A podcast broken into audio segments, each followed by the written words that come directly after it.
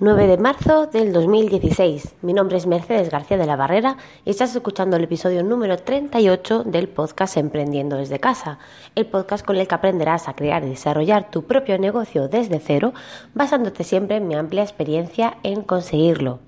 Este podcast es para mm, responder algunas preguntas que me habéis enviado por email y también para hablaros un poco acerca de mi cambio a MailPoet y algunas novedades que han surgido en torno a Mandrill, esa página, esa, eh, ese servicio que ofrecía eh, MailChimp de envío de correos electrónicos a través de sus de sus mm, a través de sus servidores, que no me salía la palabra.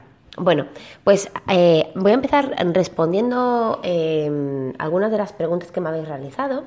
Una de ellas eh, fue por email, fue Oscar Sánchez el que, me la, el que me la hizo y me preguntaba acerca de una empresa multinivel llamada OmniLife para ver si yo la conocía, si podía compararla con Oriflame y si, eh, porque bueno, él estaba interesado en buscar una empresa de este estilo, eh, multinivel, para, para, comenzar el negocio y quería saber mi opinión acerca de, de esta, de OmniLife. Bueno, Oscar, eh, te respondo. Yo OmniLife la conozco de oídas desde hace bastante, bastante tiempo. Creo que aquí en España no tiene demasiada presencia.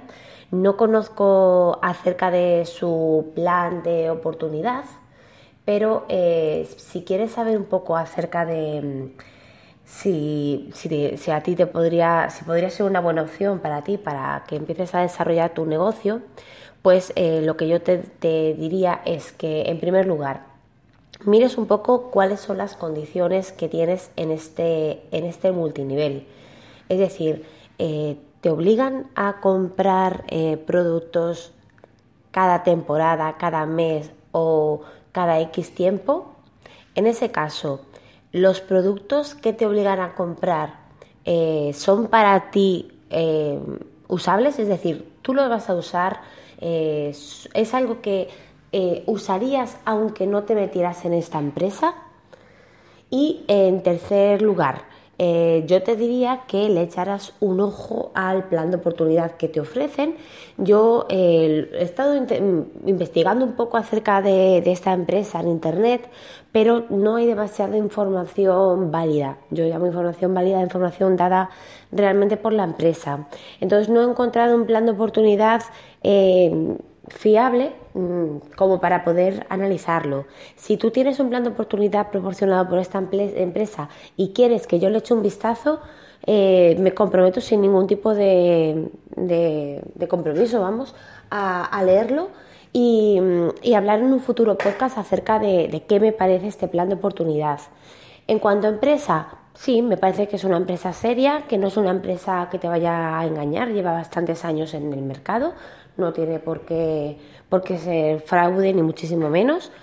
Y eh, lo de los productos es algo muy importante porque si a ti te van a obligar a comprar y te van a obligar a comprar productos que tú no vas a, utilizar o que no vas a vender, pues estás en un grave problema. Entonces, sobre todo, mm, revisa eso y si quieres que yo eche un ojo al plan de oportunidad, pues de verdad eh, mándame un enlace o mándamelo por email y estaré encantada de, echarle un vistacito. Lo mismo os digo al resto, si alguien quiere que le eche un vistazo a algún plan de oportunidad, que me lo envíe por email y estaré encantada de, echarle un vistacillo. Eh, os recuerdo mi email que es eh.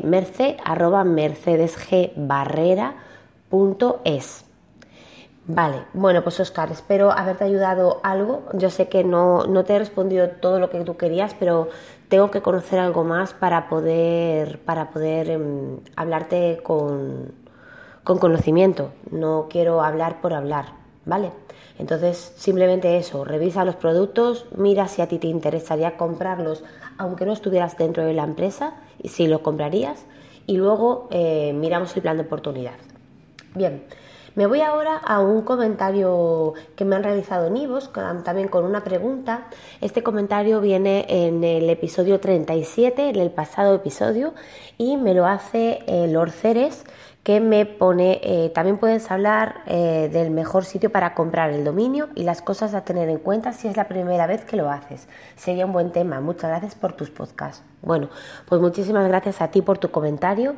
Sabéis que los comentarios y vuestras valoraciones positivas a mí me, ayudan muchísimo, eh, no sabéis cuánto ayudan a un podcast, que simplemente que comentéis y que, y que, y que valoréis positivamente en iVoox, en Spreaker, en iTunes, en donde vosotros queráis, sobre todo en iTunes, eh, yo os estaría súper agradecida si me dejarais alguna valoración por allí, aunque ya tengo algunas, pero bueno, si tuviera más, pues mejor todavía. Y eh, vamos a responder entonces a los CEDES que hablaba sobre dominios y adquisición de dominios. Bueno, yo os voy a hablar eh, bajo lo que es mi opinión, ¿vale? Eh, y me voy a poner en el caso de una persona que sea la primera vez que va a comprar un dominio y a comprar un hosting. Como sabéis, eh, los dominios son muy baratitos. Normalmente comprar un dominio pues puede rondar de los 5 a los 12 euros, dependiendo pues si es .es, .rg, .net eh, o otro tipo de dominios. También hay sitios donde los ofrecen más baratos, pero estamos hablando que es un pago anual, es decir, que nadie se va a arruinar eh, por mm, una diferencia de 5 a 12 euros, es decir, por 7 euros al año nadie se va a arruinar. Entonces, mi recomendación y lo que yo siempre he hecho es contratar el dominio en el mismo sitio donde he contratado el hosting por lo menos yo, todos los sitios que conozco de, hosting eh, tienen para comprar dominios. Entonces, eh, es muy sencillo en el mismo momento en que estás contratando tu hosting, hacer la compra de tu dominio.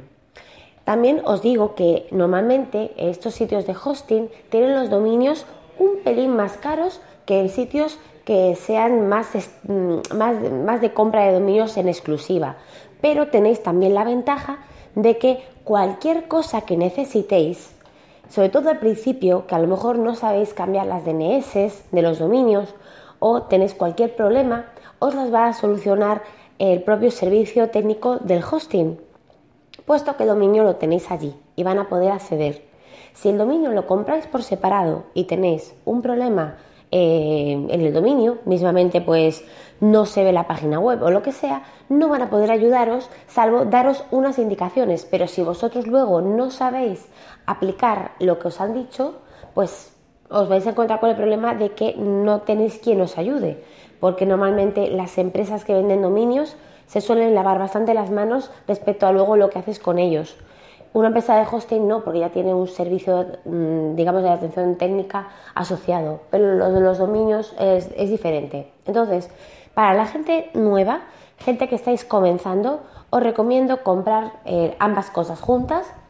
La diferencia de precio, como veis, es mínima. Pueden ser 5 euros al año, que estamos hablando de algo, pues una diferencia muy, muy, muy, muy baja. Y sobre todo si vais a tener uno o dos dominios, no merece la pena andar eh, pues con login en diferentes sitios, contratando en diferentes sitios. Creo que no, no, veo yo que, merezca la pena. Otra cosa ya es si, trabajáis con muchísimos dominios eh, de manera habitual, eh, si, ya tenéis experiencia en, en, todo esto de desarrollo de web, dominios, hosting y demás, porque eh, ahora si, si metéis simplemente metiendo en Google dominios baratos, os van a salir un montón, un montón, un montón de opciones, eh, con, pues por ejemplo, oferta.com por 0,29 al año, tu dominio por 1,90 al año, tu dominio desde 0,99 al año.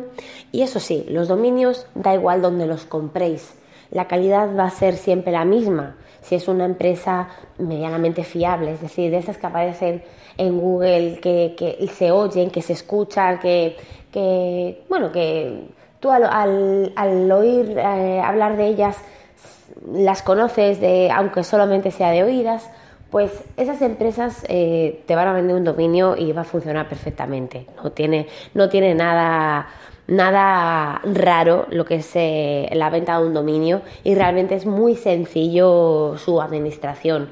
Pero si sois nuevos, yo os recomiendo que lo compréis todo junto, aunque os salga el dominio un poquito más caro. Al fin y al cabo, uno cuando compra uno o dos dominios eh, al año, no es algo que haya que, que, comprar 20 dominios. Y si es vuestro caso, que sí, que es verdad que compráis muchísimos dominios porque ya directamente trabajáis con ello, tenéis muchísimos negocios o lo que sea, entonces ya sí que os podéis ir a una página de estas de, dominio, pues por ejemplo me salen aquí pues Nominalia, eh, Hostalia, hay uno que también se llama Don Dominio, algo así, pues esos son empresas que tienen dominios más baratitos que eh, las empresas de hosting donde podáis alojar luego vuestras páginas. Bueno, espero que te haya ayudado con, con tu duda Em, espero que, bueno, que resuelva un poco eh, lo que me estabas comentando y si no es así, pues eh, te animo a volver a comentarme y, responderé a lo, que me, a lo que me vayas preguntando. Bien, y vamos ahora para terminar con el podcast, porque ya sabéis que últimamente quiero que mis episodios sean cortitos, pues voy a hablaros acerca de mi experiencia con MailPoet ¿Y eh, qué ha pasado con Mandril? Bueno, pues mm, como me suele pasar, porque aparte soy una persona a la que suele pasar este tipo de cosas, basta que yo diga, yo ahora voy a, utilizar MailChimp y me voy a pasar a utilizar Send, eh, MailPoet, eh, pues para que cambien y, Mandril, que es el servicio de SMTP, que tiene opción freemium, es decir, que tiene una opción gratis y una opción de pago dependiendo de, las características que te interese contratar, pues eh, este servicio eh, mandó justamente cuando yo me pasé a, a, MailPoet, mandó un email a todos eh, a toda la gente que estaba utilizando sus servicios, diciendo que a partir de, ahora, a partir de, mm, mediados de, marzo, no sé si el 16 o el 18 de marzo, para utilizar eh, los servicios de Mandrill de SMTP, es decir, de envío de correos electrónicos, tenéis que tener una cuenta de pago de MailChimp, cosa que yo ya no tengo, porque ahora mismo en MailChimp solo me queda una lista que son mil, son solamente mil, mil contactos, lo que tengo ahí, y eh, bueno, por ahí, por, eh, mm, con solamente mil contactos, no tengo que tener una cuenta de pago, entonces no la tengo me he pasado ya todo lo, todas las otras listas las he pasado a mi a, MailPoet en mis diferentes eh, páginas web. Bueno, bueno, pues eh, cuando vi esto, pues entré en pánico. Dije yo, madre mía, ahora que he cambiado todo. He cambiado formulario por formulario. Por cierto, si estáis interesados en el cambio y queréis que os comente cómo lo he hecho, es decir, eh, cuatro páginas web eh, porque una de ellas ya no existe. la tienda ya, como sabéis, la pasé a la cosmética de Elin y ya no existe So Cute for You. Bueno, pues cuatro páginas web con decenas de formularios insertados en ellas, formularios diferentes de diferentes listas de MailChimp, formularios de inscripción, formularios de, de todo, de, del blog, de todo. Pues si queréis saber cómo he hecho para sustituir todos esos formularios por eh, los nuevos formularios de MailPoet uno por uno, pues eh, me lo decís y yo estaré encantada de hacer un podcast dedicado exclusivamente, un episodio dedicado exclusivamente a lo que ha sido mi cambio eh, técnico de, de, desde MailChimp a MailPoet o incluso a lo mejor lo que hago es escribirlo en el blog en mercedesgebarrera.es igual le dedico un post para, para escribirlo y, así lo pongo todo en detalle. Bueno, ya me contestaréis si estáis interesados en ello o no. Bueno, pues vamos con lo que, con lo que íbamos que me disperso.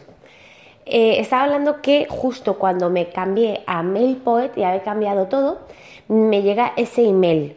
¿Qué quiere decir esto? Que eh, si quería seguir utilizando Mandrill, tenía que empezar a eh, pagar por MailChimp y además pagar por Mandrill, porque Mandrill era una aplicación, o sea, un servicio de pago a mayores. Bueno, pues claro, evidentemente entré en, pánico porque claro, yo no contaba con ello. Yo contaba con eh, si superaba los números, o sea, los emails eh, enviados al mes con Mandrill, pues pagar esa demasía que os comenté Bueno, retomo después de la parada porque me han interrumpido, que estoy aquí en el, en el despacho, en el gimnasio, y, bueno, me han interrumpido, he tenido que salir un momento, y la verdad es que ya no sé muy bien por dónde iba, pero bueno, os estaba hablando de lo de Mandril, pues eso, que mm, yo tenía pensado, pues eso, pagar esos 9 euros que al mes que, que ofrecía, bueno, que, que, cobraba Mandril si te pasabas, no sé si era de 12.000 eh, emails al mes, que yo probablemente pues me pasaría, entonces no me importaba pagar esos 9 euros. Pero claro, pagar eso más una cuenta de pago de MailChimp, que me parece que la más barata son 25 dólares, pues ya claro, subía bastante. Entonces, mmm, ya me empecé a, mosquear.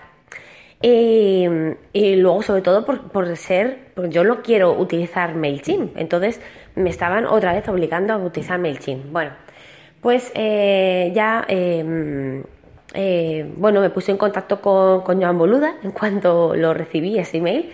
Me acuerdo que fue una madrugada. Pues a la mañana siguiente me levanté corriendo y me, le escribí a Joan Boluda para, para preguntarle un poco acerca de, esto. Eh, ¿Por qué a él? Pues porque él es quien nos habló a todos los que escuchamos su podcast acerca de, de MailPoet, de este, de este plugin de, de WordPress. Y eh, bueno, le, le, pregunté y me dijo que MailPoet iba a poner eh, ellos un, un servicio de, SMTP, de envío SMTP, en su propio plugin, cosa que me parece genial porque así no tienes que andar con, con otras aplicaciones de terceros. Eh, pero eh, sin embargo, por lo que también han dicho MailPoet, que estoy suscrita también a, su, a sus boletines, este servicio no va a estar disponible hasta decían por lo menos eh, finales de abril, mayo o así. ¿Qué quiere decir esto? Que vamos a tener, tenemos ahí un intermedio de un mes y medio, dos meses, eh, que tenemos que buscarnos una alternativa a Mandrill hasta que eh, MailPoet tenga su propio servicio.